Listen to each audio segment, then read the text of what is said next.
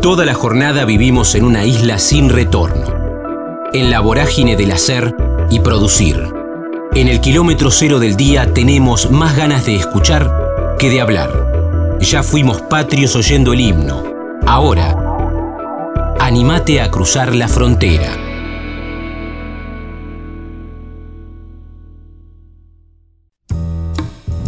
Beto César, humor, actor, capo cómico, trayectoria, vivió en el exterior, padre orgulloso. Hoy nos relata en teatro Verdades Mentirosas. Estamos en la frontera, aquí en el aire de Radio Universidad, en AM 1390, hacia buena parte de la provincia de Buenos Aires. También estamos hacia todo el mundo a través de la web, en el www.radiouniversidad.unlp.edu.ar, porque sentimos la radio el próximo viernes 17 de mayo Viene Beto César, no solamente viene él, sino con un gran, un gran elenco, con verdades mentirosas 21 a 30 en la sala del Teatro Metro, que es una sala encantadora, ahí en 4, 51 y 53. Y nombraba a Beto porque tiene la amabilidad de atendernos un rato aquí en Radio Universidad. Beto, ¿cómo va? También en Radio Universidad, un gusto. Buenas tardes, un gusto, un gusto. Bueno, ¿cómo? Eh, sí. La verdad que nada, mm, recordaba, debe ser el único teatro que que no conozco de La Plata, así que me voy a dar el gusto de, bueno, de caminar sus tablas. Así que va a ser también un doble acontecimiento. Ciudad que quiero, que quiero muchísimo, que además tengo familia por parte de mi mujer, así que ya tengo un público ahí. Bueno, ¿sabes que como, Son como 14 familias, así que seguro esa gente la tengo. Ahora los demás tienen que venir, por favor. Está buenísimo. A ver, verdades mentirosas es una comedia brillante que en algún momento se transforma en una comedia, un vodevil, con puertas que se abren. Y bueno, este mecanismo que es de relojería es bastante difícil lograrlo. Y hay una dinámica muy buena en el escenario. Pero estas son tonterías que a la gente no le importa. La gente quiere saber si se ríen. Se van a reír desde que digo hola hasta que terminamos en el final. Digo, hasta que digo hola yo porque soy el primer personaje que entra a escena. Así que este, nada. Vengan a reírse, vengan a, disfrutar. Estamos en su ciudad, después no hagan la tontería esa de, ay, no puedo ir ahora, y van y pagan tres veces una entrada de precio y no en Villa Carlos Paz o Mar del Plata. Vengan ahora y hacemos delivery, que vamos a su casa, a su lugar. Está bueno, está bueno el concepto de, de, obra delivery, está bueno lo de la gira. Y bueno, un poco comenzaste recién, Beto, a responder una consulta que, que a los artistas siempre les hago, a los actores, a los músicos. Si, si el público de La Plata bueno, para vos especial porque dijiste que tenías familia, pero si el público de La Plata es especial por todo el recorrido cultural que tiene, por las músicas, por, por las bandas emblemáticas y actores que han nacido aquí, porque tiene la Universidad ah. Nacional, ¿el, público es especial o es una, una jactancia propia de nosotros los platenses? No, no. Mira, yo te voy a explicar una cosa, qué es lo que se hacía con las revistas, con las medias, hace muchísimos años atrás. Primero se debutaba en La Plata, hmm. segundo en Rosario. Claro depende de cómo iban esos dos lugares, recién se iniciaba una gira o se debutaba en Buenos Aires. O sea, no solo servía para, ¿viste? para ir afiatando la obra, sino para saber que esos dos públicos tan exigentes y los podías doblegar. Ciudad, ciudad de Tester, ¿no? Ciudad de Tester. Totalmente, pero la primera era La Plata, 50 kilómetros, parece fácil, pero la gente de La Plata no va a Buenos Aires y este y la de Buenos Aires tampoco va a La Plata, salvo como que yo fui a ver Paul McCartney hace unos cuantos años, pero si no, es bastante difícil que se dé esa confusión. Estamos muy cerquita, 50 kilómetros no son nada. Porque imagínate que hay gente que vive en Pilar, que está a 60 y va todos los días a trabajar. Bueno, con La Plata no ocurre eso. Como que La Plata es autosuficiente, tiene todo, tiene universidades, son fuertes, ¿eh? Como personas, y te lo digo porque tengo familiares y sé cuando hacemos una discusión o lo que sea algo, sé que son exigentes, así que no es una jactancia tuya, sino que son así. Beto, ¿te acordás que recién decías que, que además de está buenísimo esto de, del teatro delivery, que, que, vienen a nuestra ciudad con verdades mentirosas el próximo viernes 17? Estamos hablando con Beto César aquí en la frontera, en el aire de Radio Universidad. ¿Te acordás la primera vez que viniste? Porque decías que no conocés la sala sí. del Teatro Metro y que conocés todos los teatros de la capital de la provincia de Buenos Aires. ¿Te acordás la primera vez que viniste a La Plata, no? Y vine de la mano de un gran productor que también dirigió, bueno, este, el Coliseo de La Plata, Erkovich. Sí. Eh, mi querido Erkovich ya desaparecido, fuimos con una revista eh, en una sala que tenía él. No me preguntes ni me acuerdo el nombre, que ya desapareció esa sala. Y fuimos con un elenco así más o menos. Sí. Fuimos con Amber Lafosse, la mamá de Reina Rich, para aquellos que no lo sepan. Fuimos con Alfredo Barbieri, el papá de Carmen Barbieri, Vicente Rubino, y bueno, ¿qué te puedo decir del elenco que había ahí? Éramos, no sé, 40 personas arriba del escenario. Y ese fue el puntapié inicial para una gira que iniciamos de seis meses, con este un emblemático de la revista porteña llamado El Zar, que era Carlos Apetí, hace muchísimos años. Ahí debuté en La Plata, la primera vez que conocí la ciudad. ¿Qué te, qué te, porque estamos hablando de la gira y, nos decís, me quedé otra vez con el concepto de que ustedes vienen a nuestras ciudades ¿Qué, te da la, ¿Qué te da la gira o cómo viene la gira de, de verdades mentirosas, pero no solamente en, la cuestión cuantitativa de cuántos tickets, sino de otra vez la risa como sanadora, mucho más en este momento, y lo que te devuelve en ese feedback el, público en este recorrido que van haciendo? Eh, te, tengo problemas para captarte un poquito. Mm, repetime algo, lo último de la, de la pregunta. No, si ¿cómo, cómo? algo de, de, carcajadas y de todo eso. Claro, ¿cómo, cómo, viene, ¿cómo viene el tema de la gira en este momento y la risa, que vos lo contabas también, que la risa es un poco sanadora y decir que te vas a reír por una no, hora y media es, es extraordinario. Totalmente, ya, ya te entendí. No, es terrible. La gente es muy agradecida. Vos imaginate que es una hora y media constante de risas, que es muy difícil. Yo no creo haber trabajado en una obra con, con tanto humor, pero humor eh, de cosas tontas, porque pueden venir chicos de, de, no sé, de la edad que quieras, a, a personas que tengan, no sé, 100 años, no hay problema. Es apto para todo público. Está fantástico. Y la risa sí es sanadora. Eso está comprobado, que la risa es salud. Y yo, en estos momentos que corren, este, no me no dejaría de, de, así pasar algo que me divierta así que ante tanta adversidad y que el mundo se va a destruir por lo menos la Argentina se va a destruir en los próximos meses este yo trataría de reírme si, si eso fuera verdad ¿no? Sí, sí, sin duda. Está, está buenísima la propuesta para el próximo viernes 17 de mayo. Estamos hablando con, con Beto César en, en, la frontera, aquí en el aire de Radio Universidad. Contanos algo más, Beto, antes de. Ahora te voy a proponer irte un rato más atrás en, en tu línea del tiempo, pero contanos algo más y, y, si querés, porque estamos hablando contigo, después vamos a hablar con, con algún otro de los protagonistas, que estás con Nazarena. No. Hace, hace, el repaso de los nombres, obviamente que vamos a hablar con ellos sí. en estas semanas previas, pero, pero hace el repaso, de, porque vos recién decías, bueno, fui en La Plata y éramos como 40, y hoy no son 40, pero, pero tienen un elenco formidable. Sí, tenemos un elenco, somos 12 personas, 7 subimos al escenario, pero sin las otras 5 no podríamos subirnos nosotros. Entre técnico, el que maneja el, el vehículo, desde eh, nuestra querida vestuarista. Bueno, te, te doy los nombres, Nazarena Vélez, con ninguno de ellos había trabajado, así que fue un orgullo durante el verano trabajar con, con Nazarena Vélez, espectacular, yo tenía esta Nazarena combativa en televisión, nada que ver, de leche, una compañera después este Adriana salida y nos cruzamos. Tanta amistad que tenemos y nunca trabajamos juntos un placer.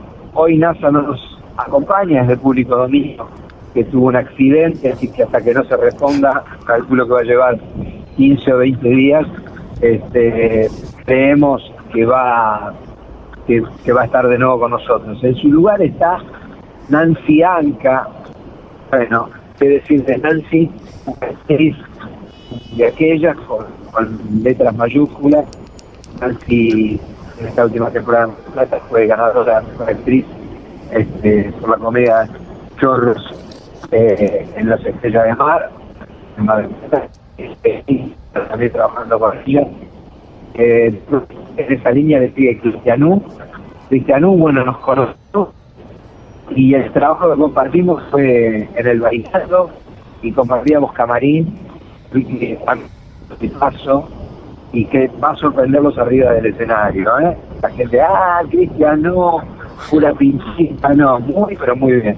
Y después sí, tres actores, actrices, eh, primero Jimena, muy jovencita, que hace unas mucamas que se van a asombrar y se van a reír también.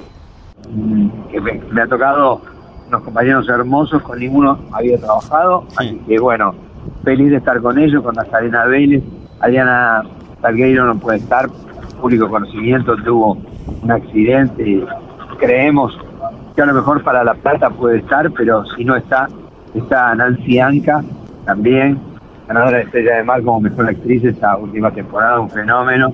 Está Jimena Vecchio, que es la Benjamina de, de la compañía, 18 años, es delicioso y es, la verdad que es una revelación. También lo tenemos a Santiago Camaño, otra revelación, un actor que tiene una trayectoria que no la tengo yo, así que un fenómeno. Y Valeria Quijano también, que los va a hacer más de uno suspirar arriba del escenario. Nada, vengan a verla, vengan a divertirse, no es poca cosa, no es moco el pavo, venir a divertirse y que te digan que una hora y media te vas a reír. Así que vengan al Teatro Metro, ya saben, el 17, eh, en La Plata. Exactamente, lo está firmando Beto César, él lo dijo el 17 de mayo en el, en el Teatro Metro.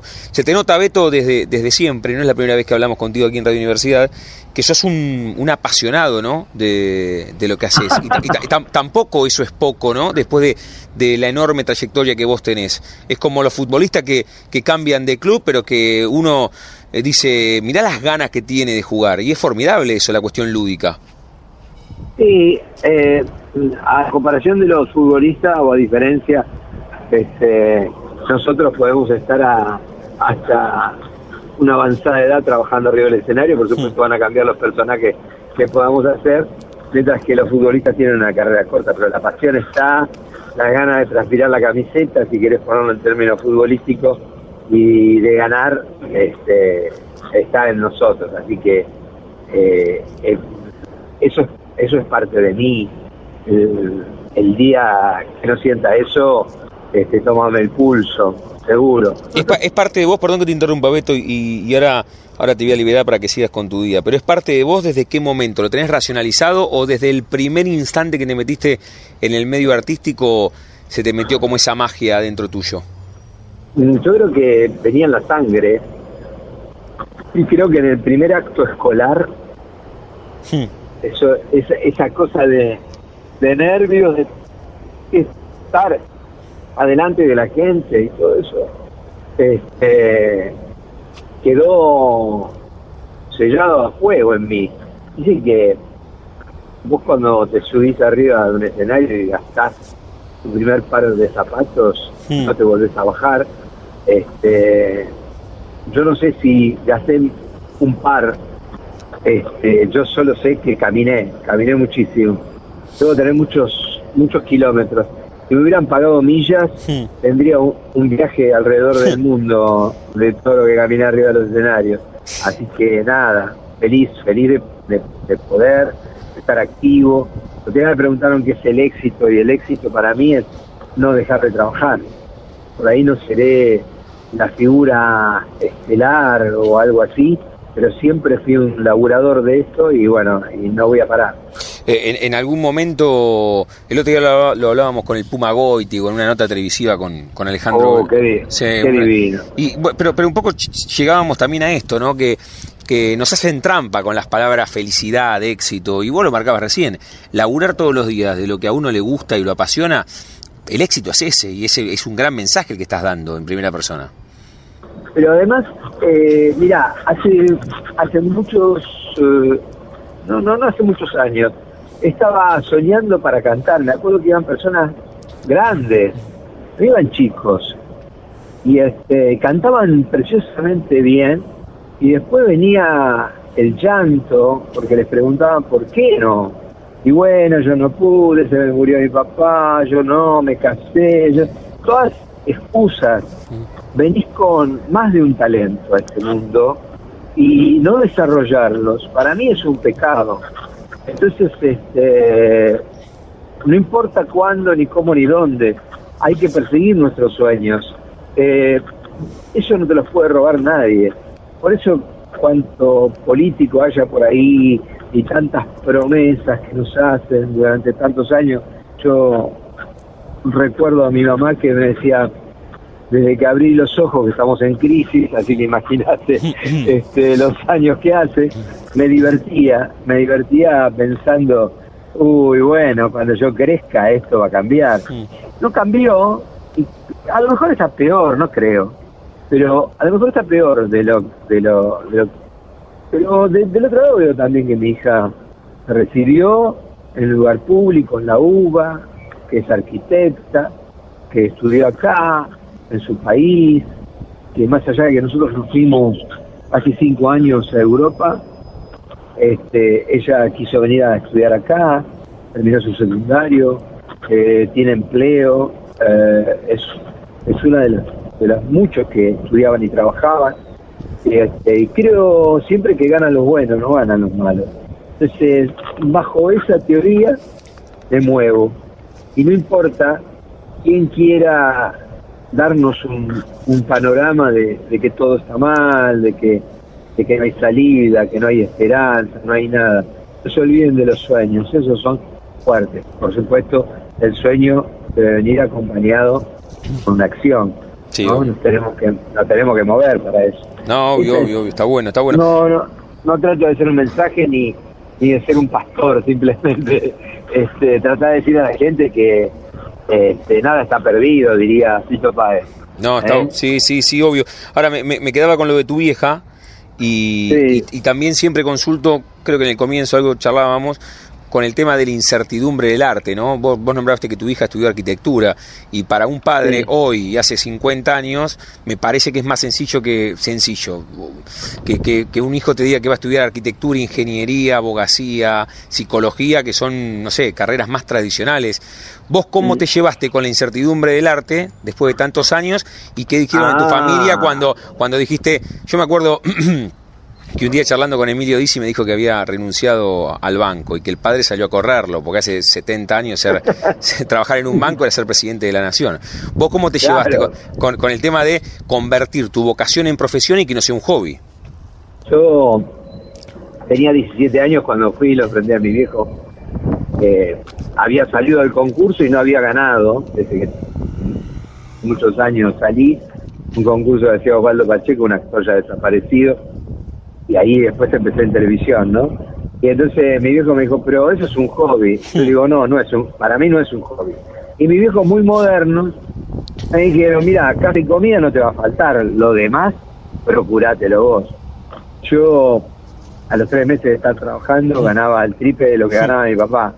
Pero bueno, nunca se lo dije. ¿Tus viejos qué, hacían, Beto, tus viejos? Mi viejo era mm, productor de seguros de una compañía muy importante en aquel momento y hacía seguros de vida, pero de los de los trabajadores, o sea, los, los seguros que recién se empezaban a ver y que la gente, un gran vendedor era mi viejo, que la gente no, los empresarios no los querían, no los querían tener, imagínate, el seguro de vida colectivos, entonces eso, no, no, no. Y después cuando alguien se cortaba un dedo en un balancín, ahí estaba mi viejo para ayudarlos. Y había una cosa que era mi viejo, era o me enseñó a ser solidario, honestidad, este, bueno, palabras que están un poquito de modé, pero que bueno, en mi corazón están, ¿no? Sí. Y, y nunca y nunca se lo dijiste para para no solo sentir mal, o sea, los tres meses vos ya ganabas el triple que él. Sí, seguro, seguro, seguro, seguro. Y, y no era nadie. En aquella, yo entré en una época de mucho laburo, entré en una época de Alejandro Romay, en Gran 9, este, donde yo tenía 17 años, mi primer contrato en teatro, mis hijos tuvieron que firmar una autorización, si no, no, no podía debutar, ahí en el Teatro Liceo, una comedia. Así que mi vida ha ¿Te sido fueron, te, fascinante. te- te fueron a ver tus Pero- viejos el primer día, Beto? Sí. Sí, sí, mi papá con lágrimas en los ojos, bueno. nunca me pude, nunca me pudo decir nada. Y mi viejo era terrible, todo para adentro. Bueno, era todo corazón y por eso un día le falló el corazón. Mm. Y este, muy joven, así que nada, mi recuerdo para él, para mi vieja, mi vieja que venía, mi, mi vieja era una divina, me decía, ay, no sabes cómo me conocieron en el mercado, que soy la mamá de Beto César. Y yo en esa época trabajaba con Gerardo, era, era bastante popular en la noche del domingo, y entonces digo, pero ¿cómo te conocieron ahí? Porque yo les digo que soy tu mamá. O sea que igual, igual Beto, esa, esa primera frase de casa y comida no te va a faltar es extraordinaria. O sea, una cabeza avanzada tus viejos. Totalmente, muy modernos para la época. Vos imaginate que mis primos le decían de usted a sus padres. Mm. Yo nunca viví eso. O sea, siempre viví el desparpajo, mis viejos eran muy, pero muy modernos. Único hijo, así que era el mimado de la familia. Y más mimado este, que todos los, eh, como era el más chico, era más mimado que todos los sobrinos que existieran. Pero tuve una infancia feliz. Mi, mi, vengo de una familia humilde, mi papá cuando compró la casa a través de un crédito, mi papá, primero de todo fue durante 22 años eh, policía, era suboficial de de, la, de la Policía Federal. Mi papá, con un crédito, compró una casa en José Lon Suárez, un lugar que ahora es peligrosísimo. En aquel momento este, jugábamos en la calle con la pelota pulpo, que todavía se sigue vendiendo. Bueno, y este, mi vieja sabía dónde yo estaba, bueno, y me acuerdo de mi viejo llegar a mi casa con, con un puñado de monedas y decir, ¿qué vamos a hacer de acá a fin de mes? Y mi viejo hacía tres trabajos, torneo, todo, fue extra de cine, mi papá, de las películas de Lolita Torres. Este, Ah, bueno, no, ahí, ahí, ahí, ahí encontramos un poco el, el gen artístico, capaz. eh, un busca vida, un fenómeno, mi viejo un fenómeno. Qué grande. Así que yo aprendí eso, eh, tener una casa de puertas abiertas, eh, realmente no poníamos llave en casa, es más, a veces nos olvidamos la llave en la puerta, jamás, jamás pasó nada, han cambiado los tiempos, han cambiado muchísimo, es una lástima. Así que estoy criado así yo, ¿viste? Qué formidable, qué formidable. Beto, agradecerte Mm. por, por, por este rato. Nada. An- Antes, antes te voy a hacer, antes te voy a hacer eh, la última, la anteúltima, la anteúltima y después te vamos a liberar que, que seguís con, con tu día, pero nos enganchamos a hablar de tu vida. Estamos hablando con Beto César aquí en la frontera. El próximo viernes 17 va a estar en La Plata físicamente, ahora está radiofónicamente, con verdades mentirosas, 21 a 30 en el Teatro Metro, ahí en 451 y 53, porque me quedé enganchado con lo que me dijiste que tu, que tu hija se ha recibido de arquitecta, dijiste, ¿no? Y, y siempre Sí. consulto aquí, el actor, evidentemente, que nació, que vos lo marcaste en aquel primer acto de colegio, ¿le terminó ganando a alguien o siempre lo tuviste Sí. en primerísimo primer plano? O sea, estamos hablando No, le contigo. ganó- ¿A quién? Le ganó a un, a un abogado defensor. Ah, mira. Es- ¿Pero estu- estudiaste, te metiste? No, no, Ah. no. Pero, pero estudié comercial porque no había que rendir equivalencia para entrar a la Facultad de Derecho. Y todos mis amigos estudiaban normal, muchos son docentes. Este, bueno, pobre.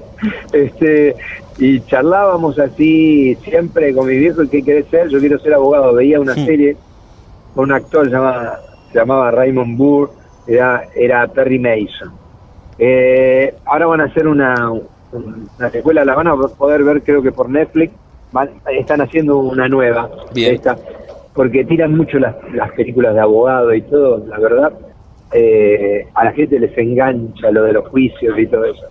Y bueno, y yo ese abogado defensor y todo, lo tengo adentro porque en definitiva, el, yo siempre digo, sobre todo cuando me encuentro con mis amigos abogados, eh, nos, nos parecemos mucho. Este, los dos mentimos. Lo, lo único es que yo no le hago mal a nadie. Es formidable. Y, y- y joden, joden con eso y se ríen conmigo, pero este, algo de actor tenés que tener para ser abogado. Sí, sin duda, sin duda.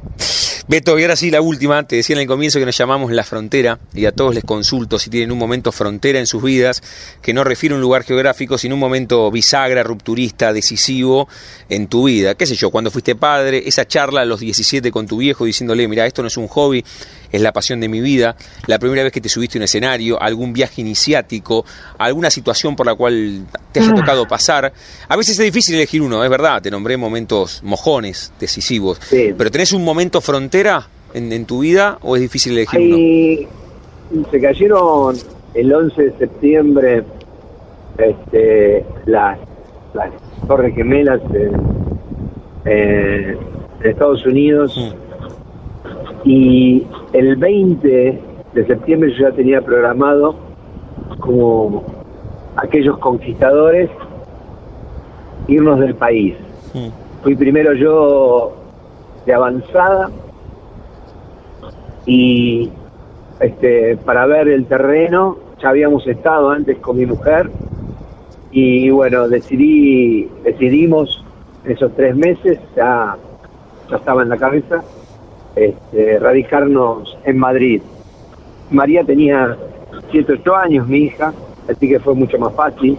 Ahora sería imposible, o si hubiera sido más adolescente, peor. Y igual le quedó a ella en la cabeza a sus amiguitas, porque cuando volvió, volvió. Volvió a estudiar y bueno, y a, y a conectarse con sus amigas cuando volvió. Y ese fue un momento terrible, porque yo pensaba es Argentina y lo sostengo, es realmente rica con gente pobre, inadmisible, inadmisible, no cabe ni una cabeza. Nuestros próceres se deben revolcar en, en, las tumbas y en, nuestros políticos con esta Argentina. Y entonces yo decía, mi hijo me mataría si yo voy y le decía, mirá, me voy a ir del país ¿Qué? Hubiera dicho. Y bueno, hice un auto exilio en el 2001, que era caliente de edad, también irse de las dos maneras. Y fuimos con los computadores, quemamos nuestras naves, vendimos todo y nos fuimos a España. Creo que por cuatro o cinco meses que hubo como un impasse en mi cabeza, este, nos volvimos, si no, creo que todavía estamos. Y viendo que mi hija está bien ahora, también eh, a ver, así tengo muy miles de proyectos en la cabeza, pero no importa. Sí, tengo, tengo ganas de dejar de, correr detrás y conozco que hay un mundo mejor y no sale más caro, como nos dijo alguien alguna vez, no sale más caro, hay un mundo mejor. Eh, España para mí me dividió el corazón en dos. Estamos pensando con, mi mujer, ya María se iba a ir a vivir sola, está con su novio y tiene un empleo maravilloso. Escúchame, es muy probable que, que nos vayamos a, a, España de nuevo. Y bueno, ya fuimos una vez, ¿por qué no ir dos? Pero esta vez más a descansar, a mirar, a viajar eh, estoy, la verdad que eh, estoy con esas ganas. De acá a septiembre tiene que haber algo, tiene que pasar algo muy importante que me dé vuelta a eso. Entonces ese mojón que decís vos, ese cambio, esa bisagra, fue allá en el 2001, se puede repetir ahora en el 2019. Bueno, tan parecido al 2001 como, como esta historia en primera persona que vos contás, ¿no? Por momentos tan parecido al 2001 que, que da miedo a veces. Y bueno, tu historia ratifica esta situación, aunque no tenga que ver estrictamente con, con, lo, con lo general y del país, pero también el contexto influye, Beto. Mira, lo único que sé es que muchísima gente volvió a retomar la idea de irse en las embajadas se han puesto más fuertes, nosotros ya tenemos pasaporte, increíble. Increíble, vivimos cinco años en España, podemos haber hecho el pasaporte este, de la comunidad en España, lo hicimos acá, somos unos, fenómenos. Y este, pero bueno, eh, nada ocurre en la víspera. Nos quedó el final, que, me quedé con la frase final que dijiste y ya te libero, pero quería cerrar esta linda charla con esto que dijiste, nada ocurre en la víspera, es también un lindo mensaje ese. Eh, sí, nada ocurre en la víspera. La idea está, así que bueno, esperemos que madure. De acá a septiembre es un, lugar límite. No, no abandonaría mi, mi profesión ni tampoco abandonaríamos el país ya, pero bueno, está en nuestro, en nuestro lugar. Somos bastante viajeros con mi mujer, así que este, tenemos ganas. Y de ser va a ser en Madrid, en España, seguro. Beto, hacemos una charla cíclica. Comenzamos hablando de verdades mentirosas, después la coyuntura eh, la dejamos un poquito de lado y conocimos tu historia, que es un poco siempre el espíritu de, la frontera. Pero me gustaría que en primera persona invites a los platenses, a los de Ensenada, a los de Berizo, a los de Citibel, a los de Gonet, a que el próximo 17 estén ahí en el Teatro Metro 21.30 viendo, reitero, verdades mentirosas. Bueno, 17 de mayo, ver verdades mentirosas, Teatro Metro eh, esto se lo hago y se los digo. Eh, hay mucha gente que ha decidido no ir. Eh, yo digo que pueden pasar de aquel que no compre una entrada y no vaya una serie de hechos desafortunados. hay gente que hay gente que el matrimonio le duró toda la vida, así que tengan tengan a bien eso. las brujas no existen, pero que las hay, las hay. Entonces, vengan, vengan por cualquier cosa, para, romper todos los maleficios. Les mando un abrazo a todos y muchísimas gracias por la noche. Gracias Beto César por dejarnos conocer parte de, tu vida, que siempre es la historia del programa. Un abrazo enorme. Un abrazo enorme. Hasta luego. La frontera, el refugio de los que se animan a cruzar. Zambayoni, música, lectura con su abuelo. A los 18 tomó la guitarra, Bahía Blanca, Olimpo, Novelas y cuentos, oficio, obsesivo. Laburo mata talento. Su último manifiesto musical es 12 maneras de vencer la realidad.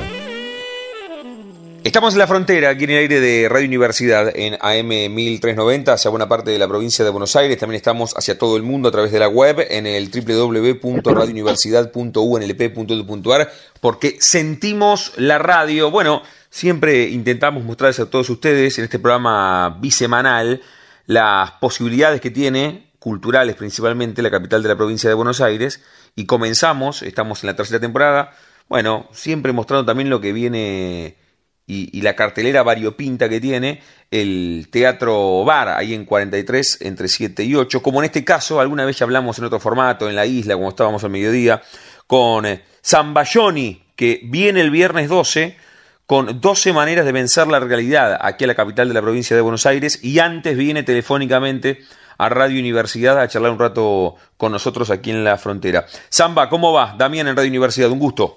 Hola, Dami, ¿cómo estás? ¿Bien? ¿Todo bien vos? Bien, todo perfecto. La verdad que todo muy bien. El 17 es ¿eh? la fecha del de La Plata. Y yo dije 12, no.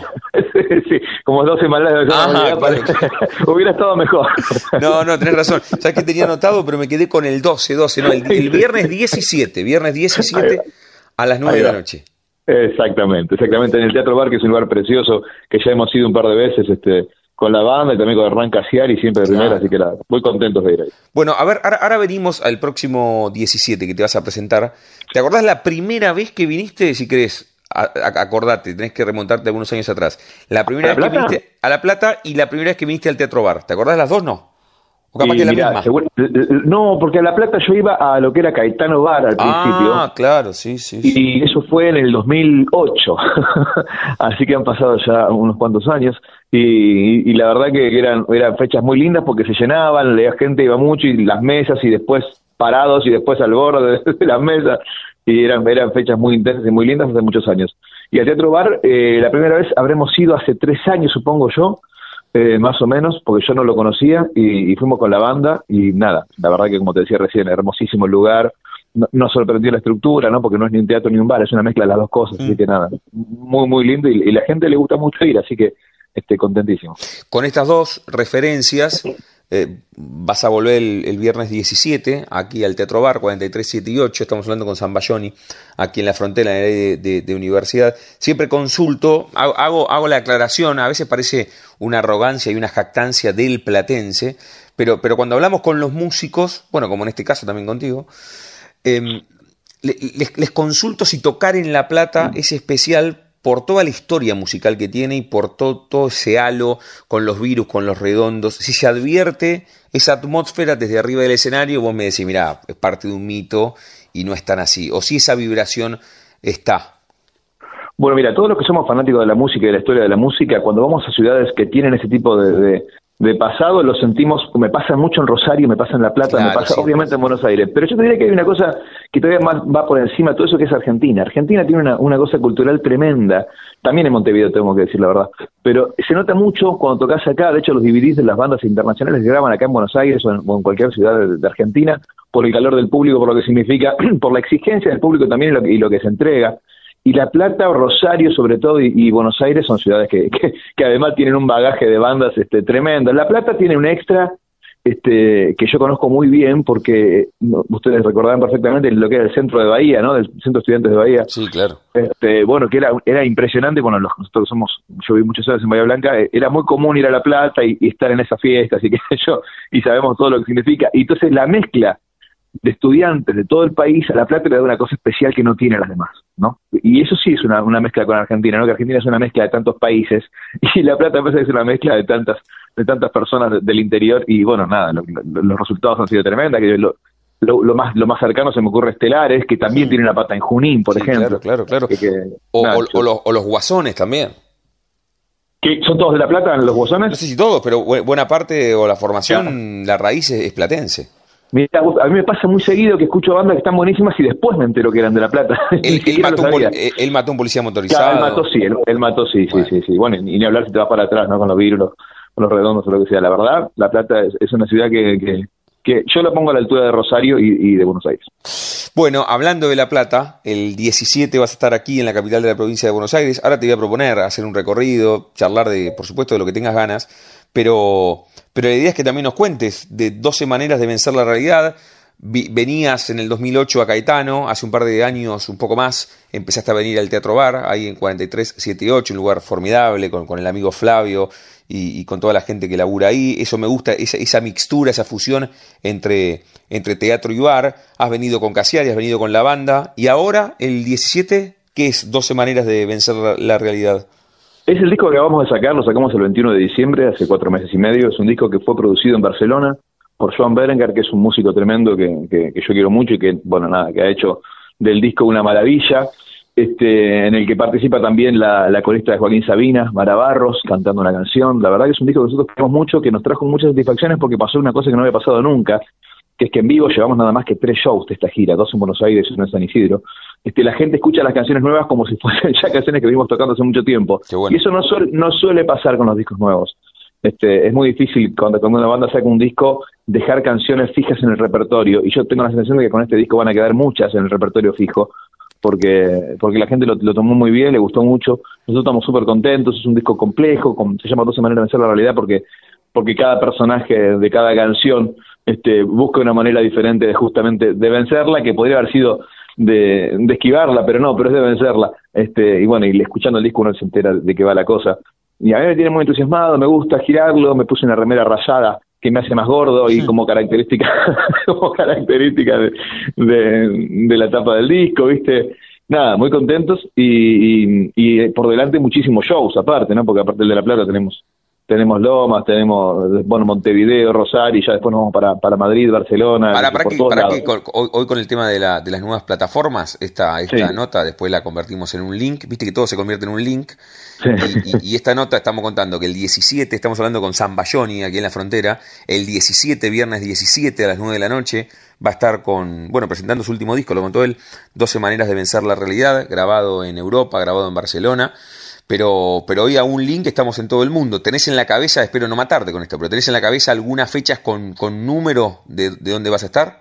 Las tengo anotadas acá delante mío. Ah, hagamos el recorrido entonces. Ah, bueno, dale. Entonces hacemos el 18 de mayo, estaremos en Lomas, ahí en el No Me Olvides.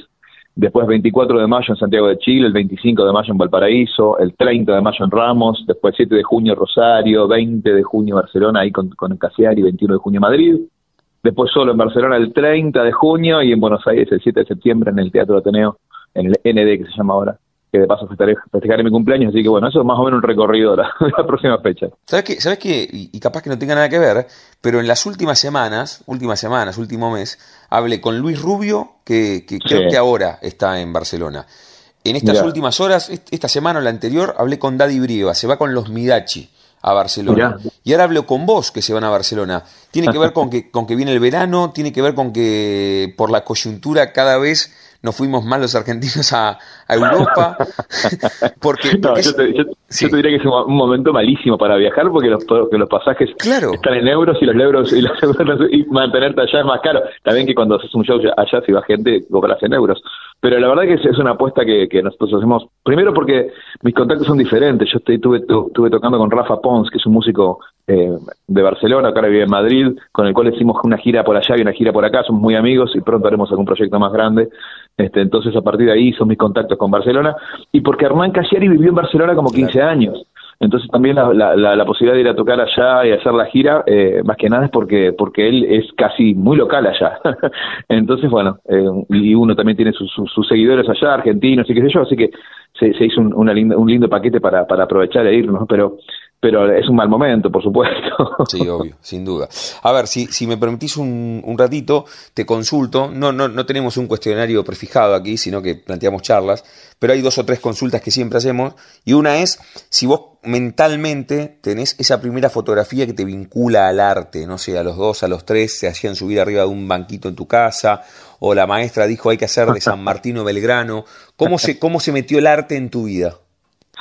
Mirá, qué lindo. Eh, sí, bueno, por supuesto creo que, que, tengo el recuerdo que tenemos más o menos todos de haber actuado en algún acto escolar y de haber tenido la, la caradurez de subirse. Eso sí, seguramente lo, recuerdo y lo, lo hice alguna vez. Este, pero yo prefiero los recuerdos más que tienen más que ver directamente con, con, con lo que hago y que es, con- son- es recitando poesías con, con mi abuelo. No, mi abuelo era, era un, un- un recordador de poesías con autores y, y verso por verso con, con mucha puntualidad y yo las aprendí de muy chico, así que creo que tiene que ver más con eso, con el comienzo mío con, con recitar poesías y, y con clásicos españoles de, de- de memoria. Creo ¿Eso, que tiene eso que ver con eso. fue, ¿Eso samba fue en, en Bahía? No, no, acá en Buenos Aires. Eso fue en Buenos Aires. Eso fue en Buenos Aires. Este, yo creo que, que de ahí viene la, idea de, de- de aprender. Después, viste, escribís como todo el mundo. No conozco a nadie que no haya escrito que sea a los 15, 16 años. Escribís poemas o un libro diario, viste, o lo que sea. eh, un libro íntimo donde uno cuenta siempre a, un posible lector, ¿no? Entonces, bueno, uno par- arrancó de ahí en algún momento y yo con, con los poemas y después ya un poco más grande, a los 18 con la guitarra. Este, pero me, me parece que el primer recuerdo real ligado al, a, a los versos tiene que ver con eso, con mi abuelo eh, enseñándome poesías de memoria. Y, y en algún momento, sin, sin que esto se convierta en una sesión y con, con diván, pero lo, lo, lo- lo fuiste, ¿lo fuiste charlando con vos o fue un proceso y no te diste cuenta y te viste tocando, tocando la guitarra y recitando? O sea, el arte, el, el arte como que te abdujo o en algún momento charlaste con vos mismo y dijiste, che, es por acá porque me gusta, porque, porque vibro con esto, porque me encanta. Mira, yo, yo, yo la verdad que creo, eh, y en mi caso es una cosa natural, porque si vos te planteas como una opción, eh, lo veo un poco más, este, menos, menos, menos natural. A mí, en el caso, hay cosas, por ejemplo, cuando Hernán, lo, lo, lo cito de vuelta a Hernán Casieri, que me gusta una cosa que dijo, dice, cuando tenés una buena idea te duele el estómago hasta que la podés anotar. Entonces, yo tiene, que ver con eso, digo, hay una necesidad de agarrar la guitarra, de cantar, de, de, de escribir cosas, de, de anotar cuando se te ocurre una buena idea y anotarla por algún motivo. Digo, yo creo que los orígenes son naturales. Si vos te planteas, dices, che, no, no sé si voy a estudiar arquitectura o voy a estudiar guitarra, me parece que ahí estás en un problema, porque, porque hay una cosa que no es natural, sino que tiene que ver con una cosa más más razonada, que, que seguramente es mejor negocio ser algo razonado. Bueno, pero por- sabes, sabes que, sabes que Pero- siempre, sí, no, no Sí, te quiero no, no, no. interrumpir, pero te- tenía que ver con esto, siempre pregunto, con el tema de la incertidumbre del arte, de ahí la sensación siempre desde afuera, que, que los que eligen ser o vincularse a la música o a esculpir o a escribir, bueno, saltan al vacío, mucho más en, en, en, en este país, ¿no? En referencia a... Claro. eh, el, que, el que decide estudiar, tomo tu ejemplo, el que decide estudiar arquitectura, no creo que los arquitectos tengan pleno empleo, pero terminan... No, es que, es que yo creo que la pregunta que vos me hiciste en realidad se, uno la, se la hace después, ¿no? Cuando empezás con la música decís, che, bueno, pero pará, me- por ahí me, me conviene hacer un negocio que me vaya mejor. Este y, eh, y el tema es que aún así, ¿no? Que si Claro. yo tuviera que poner un kiosco, eh, en los momentos libres, que serían casi todos, estaría escribiendo, ¿no? digo, estaría apuntando ideas, aún trabajando otra cosa y hay miles de personas que por necesidad tienen que trabajar de otra cosa, que, que detestan, que les gusta o que no les gusta, pero que en los momentos libres, y vos fíjate que hay muchos que después cuando se jubilan tienen tiempo empiezan a pintar, empiezan a mostrar lo que hicieron y, son personas que escribieron durante muchos años, de hecho hay muchos novelistas que tenían eh, varias, varios escritos este, y recién eh, vieron la luz cuando, cuando dejaron de trabajar y qué sé yo. Es complejo, es complejo porque el, el tema del... El laburo en Argentina es complejo, pero el músico todavía es más porque es una incertidumbre constante, porque vos dependés de que la gente vaya al show, dependés de que la gente compre un disco, dependés de, de vender un libro, digo, y, eso, los altibajos económicos de la gente tienen que repercuten directamente, porque lo primero que eliminás cuando no tenés plata es ir a un show, pues, es una salida, que sumás dos personas, tenés mil pesos, tomaste algo, te moviste y tuviste mil quinientos pesos en un rato, entonces vos decís, bueno, no, pará. Entonces, en momentos malos, el primero que cae son las cosas artísticas y entonces hay una incertidumbre constante, claro. También en el teatro, ¿no? Por supuesto. Sí, sin duda, sin duda. Estamos charlando con San Bayoni aquí en la frontera del aire de universidad. Se va a estar presentando el próximo viernes 17 en el Teatro Bar, ahí en 43, entre 7 y 8, con 12 maneras de vencer la realidad. Bueno, es, es su último disco, lo presentó el, el diciembre próximo pasado, como estaba a punto de culminar el 2018. Como hablábamos esto de la incertidumbre del arte, ¿el, el artista Samba le ganó en algún momento a alguien o, o por lo que charlamos recién, estuvo en primerísimo primer plano. Porque a veces, evidentemente, sin hacerse esas preguntas, hay un Mm. artista ahí que emerge, pero también puede haber a los 15 un pibe que soñaba con ser futbolista, o que soñaba con jugar al básquet, o que soñaba con, con ser guía de turismo. En, en tu Mirá, caso, yo- el, yo- el- el artista, ¿a quién le ganó? Voy a, ir, voy a ir todavía más lejos. Yo todavía cuando dan la lista de buena fe para cada mundial espero encontrar mi nombre. Eso como dice, dice un amigo mío que, que como hace tantos años que escucha a Serrat, es un tipo de 60, dice, yo no puedo creer que Serrat venga a la Argentina y no me llame por teléfono. Tiene tanta qué familiaridad. belleza, qué belleza, me encanta. y, y- yo, pero, y lo hice convencido, digo, lo conozco hace tanto, y si no puedo creer que no me llame, no lo vi en mi Es vida, pasa, pero pasa mucho con la, con la gente que es conocida. Bueno, a mí, por una escala chiquitísima, por supuesto, pero mucha gente se me acerca y me, y me tratan de explicar la, la cosa familiar de, de que eh, me vieron muchas veces la cara y yo nunca a ellos, pero hay como una cosa familiar y me lo tratan de explicar y es hermoso. Y uno después le pasa con otra persona, ¿no? Como en este caso tu amigo con Serrat o amigo, no sé, con Sabina, ¿viste? que claro, te vi tantas veces que, que parece que somos amigos. Es hermoso eso. claro. Y en tu, en tu caso, de verdad, el, el- el fútbol estuviste federado, ¿hasta, hasta qué categoría jugaste vos? Ah, jugué, jugué en las inferiores del Limpo, este, era win derecho y jugaba de nueve también en alguna época, eso que no soy grandote, pero jugaba de nueve igual. Este, y me gusta mucho el fútbol, sigo jugando, así obviamente con amigos, y fútbol 5 ya, ¿viste? Y no, y no conozco mi, mi área, ¿no? No, no- Bajo, conozco mi arco cuando damos vuelta al entretiempo, no bajo, soy el delantero que no baja. Estamos charlando aquí en la frontera, le vamos a hacer un par más y, y- y lo vamos a liberar en, en el aire de, de AM 1390. Vos sabés, Samba, que jugamos siempre en el final con el nombre de nuestro ciclo y a todos Sí. les consulto, otra vez, sí, sin intentar que esto sea una, sesión de terapia, pero a, todos les pregunto si tienen un momento frontera en sus vidas que no refiere a un lugar geográfico, sino a un momento bisagra, rupturista, decisivo. A veces es difícil elegir uno. En tu caso, no sé, la primera vez que te subiste en escenario, la primera vez que sacaste un disco y lo tuviste en la mano, eh, cuando, cuando te enfocaste en, en tu carrera, algo más vinculado a lo personal, cuando tuviste un viaje iniciático. Bueno, te- ¿tenés un momento frontera que te terminó convirtiendo en quien sos? Wow, qué interesante. Es, lindísima esa pregunta y, sería muy lindo responderla bien. Eh, yo creo que, todos tenemos varios momentos y, y- y sí, hay alguno que, que, que te define. A mí alguna vez me pasó, pensándolo ahora, de estar invitado en un show muy, muy, muy, muy chiquito en un pueblo perdido de la provincia de Buenos Aires, que no era mi show, pero me invitaron a cantar una canción y yo la canté con mucha timidez, este, y en un show que era con un público totalmente ajeno y que no me conocía absolutamente nadie, y, y les encantó la canción. Y éramos siete a lo mejor, o ocho. y entonces ahí me di cuenta que funcionaba. Es como cuando agarras un engranaje y el primer día que anda, decís, mira, esto anda.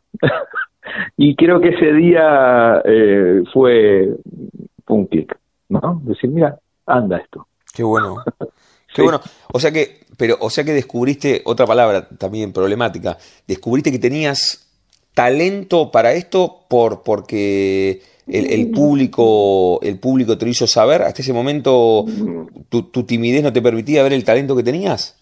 Mira, yo no soy fan de la palabra talento para, para soy, y, más allá de que es un lugar común, soy mucho más fan de, la, de, las palabras obsesivo, de la palabra laburador, y, eso es mi caso. Yo, obviamente que uno con el tiempo desarrolla un oficio, porque yo ya estoy grande y entonces tenés un oficio para hacer canciones y qué sé yo, y, y, lo, del talento creo que es una mezcla de demasiadas cosas. Eh, y yo soy un obsesivo, me ves, el último disco, por ejemplo, que salió ahora, antes de arrancarlo hice una columna con 100 palabras que, tuvieran y 100 que no. Digo, soy un obsesivo, me, divierte, me divierte los juegos. no es que sería descubrir ni, ni un talento ni nada, descubrí que funcionaba yo en un escenario cantando y que la gente respondía y me daba cuenta que había algo, algo real ahí. Este, después, eh, sí te puedo reconocer que tengo que tengo oficio y, no es poca cosa, ¿no? Porque el oficio te, te permite, no sé, a veces me, llaman amigos publicistas para responder, para resolver una letra de, una publicidad en media hora o, o, para, viste, ese tipo de cosas las sé hacer porque con el tiempo la fui, no sé, aparte. De hecho, hoy voy a la feria del libro porque también edité un par de novelas. Entonces, uno se, en la parte del oficio, el talento ya es una, es una mezcla de muchas cosas y, muy discutible. Y el oficio no es discutible. El oficio es el tipo que está todo el día a las 7 de la mañana trabajando y sabe, no en mi caso las 7, no en mi caso son las 2, las 2 de la tarde.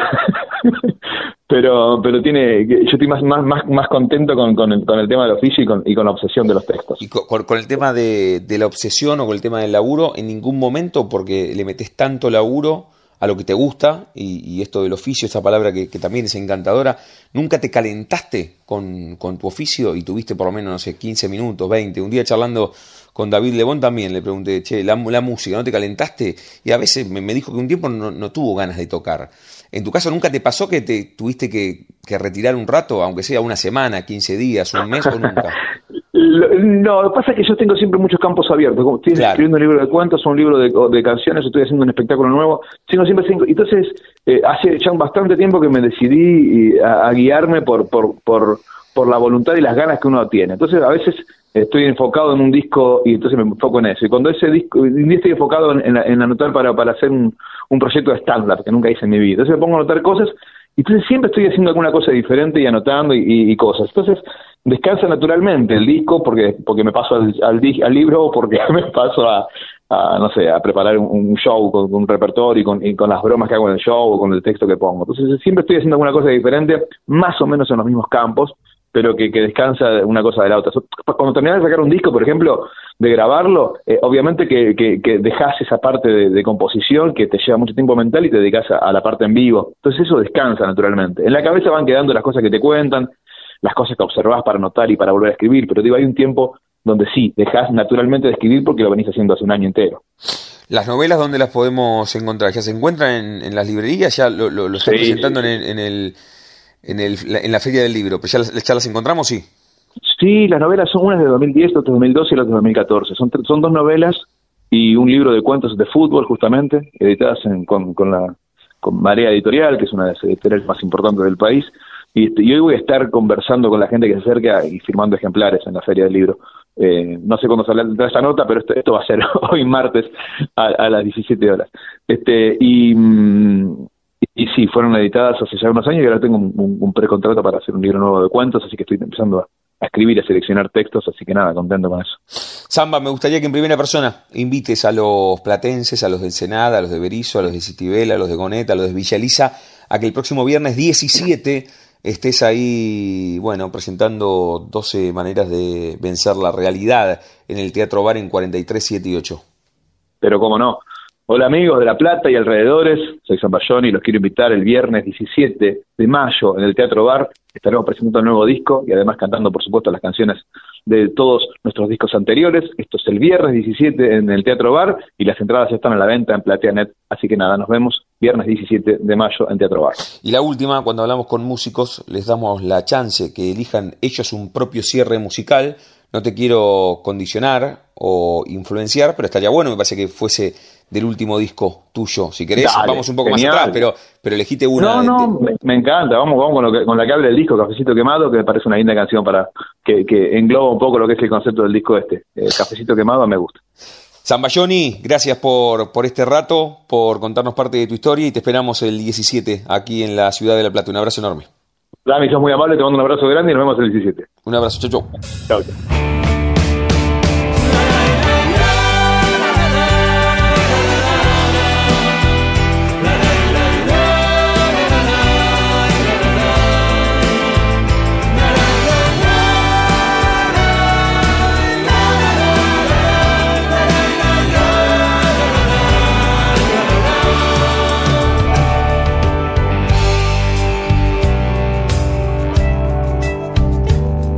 Se dejó el alquiler sin pagar y una muda en el chino. Liquidó la 250 y pisó el celular. Pero antes llamó a la oficina, no era bueno para despedidas, pero al jefe al final fue el saludo especial. Se dejó el apellido paterno en un viejo recibo y la sobria corbata barata en la lámpara LED. Y a las millas de tanto trabajo las cambió por mirar desde abajo. Quien pudiera saber lo que viene después. Sube, sube, sube, sube la marea sobre las nubes de madera, marihuana y mazapán una solitaria chispa enciende una pradera. Ya estoy fuera del sistema, ya no soy parte del plan. De camino al olvido pasó por la casa de ella. Y parado en mitad de la calle entonó la canción que algún día cantaron borrachos y que ahora enfurece a los cachos, pero no se asomó su Julieta al balcón. En el borde del mapa esperaba una playa vacía, un amor de Ipanema, una hoguera con luz cenital. Una barra con 20 botellas, una noche quemada de estrellas y la suerte brutal de volver a empezar.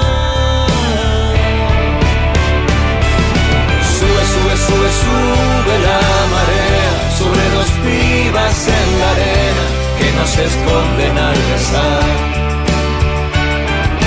Cruzan sin mirar las líneas paralelas, cada cual lo que desea, no lo pueden negociar.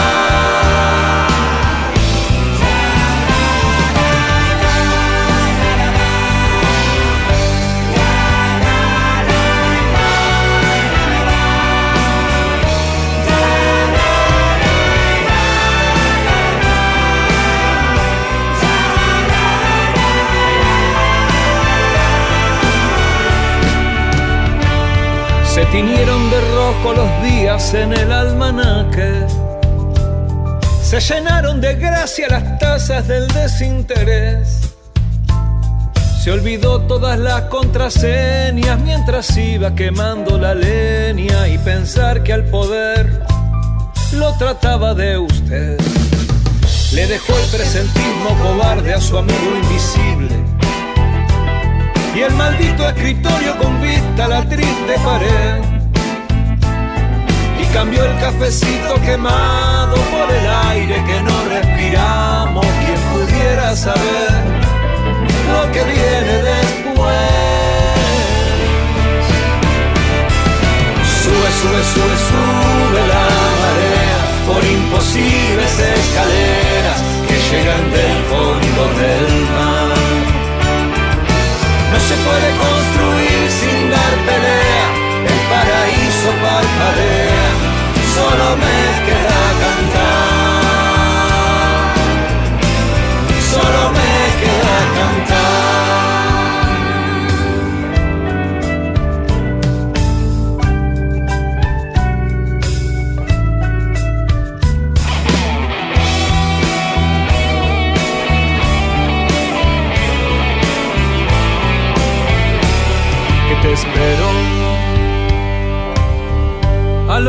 lado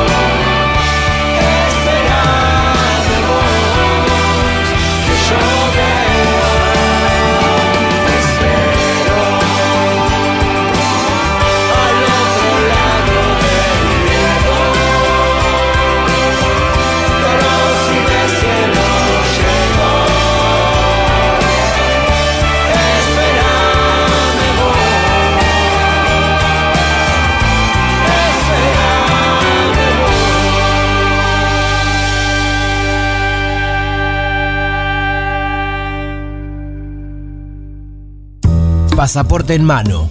Noctámbulos con la radio abajo de la almohada. Equilibristas entre el ayer y la ilusión de mañana. Somos La Frontera. Idea y conducción, Damián Zárate. Idea y colaboraciones, Julián Álvarez. Producción de notas, Puma Gaspari. Edición y postproducción, Juan de Vega. Idea sonora, voz y edición, Diego Carrera. Voz artística, Pablo Dupuy.